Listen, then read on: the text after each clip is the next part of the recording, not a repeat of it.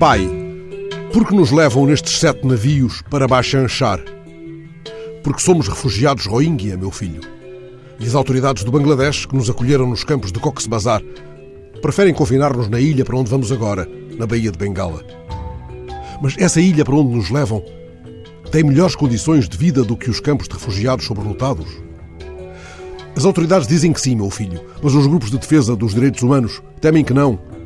E as Nações Unidas já manifestaram muita preocupação. A ilha nunca foi habitada e durante as chuvas das monções chega a ficar submersa. Quando eu nasci, esta ilha, formada com o lodo do Himalaia, ainda não se tinha formado. Pai, quantas ilhas há no mundo? Perto de 18 mil, mas há ilhas que desaparecem e outras que nascem da fúria dos vulcões, por exemplo. Pai, na ilha para onde vamos, há um minotauro?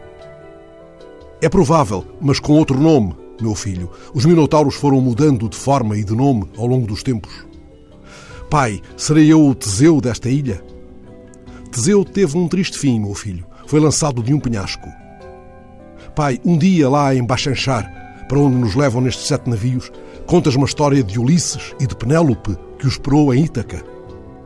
Talvez, meu filho, se encontrarmos alguma paz entre enchentes e ciclones, e talvez te fale também da Ilha do Diabo, ou de Alcatraz, ou de Azinara, a Ilha dos Burros Albinos. Lá morreram cinco mil presos de uma outra guerra, meu filho.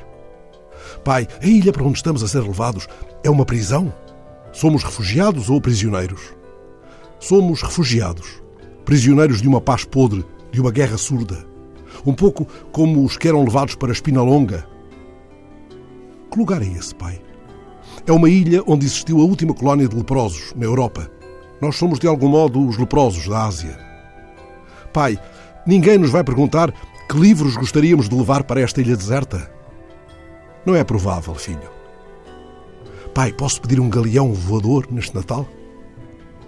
Já não há galeões voadores, meu filho.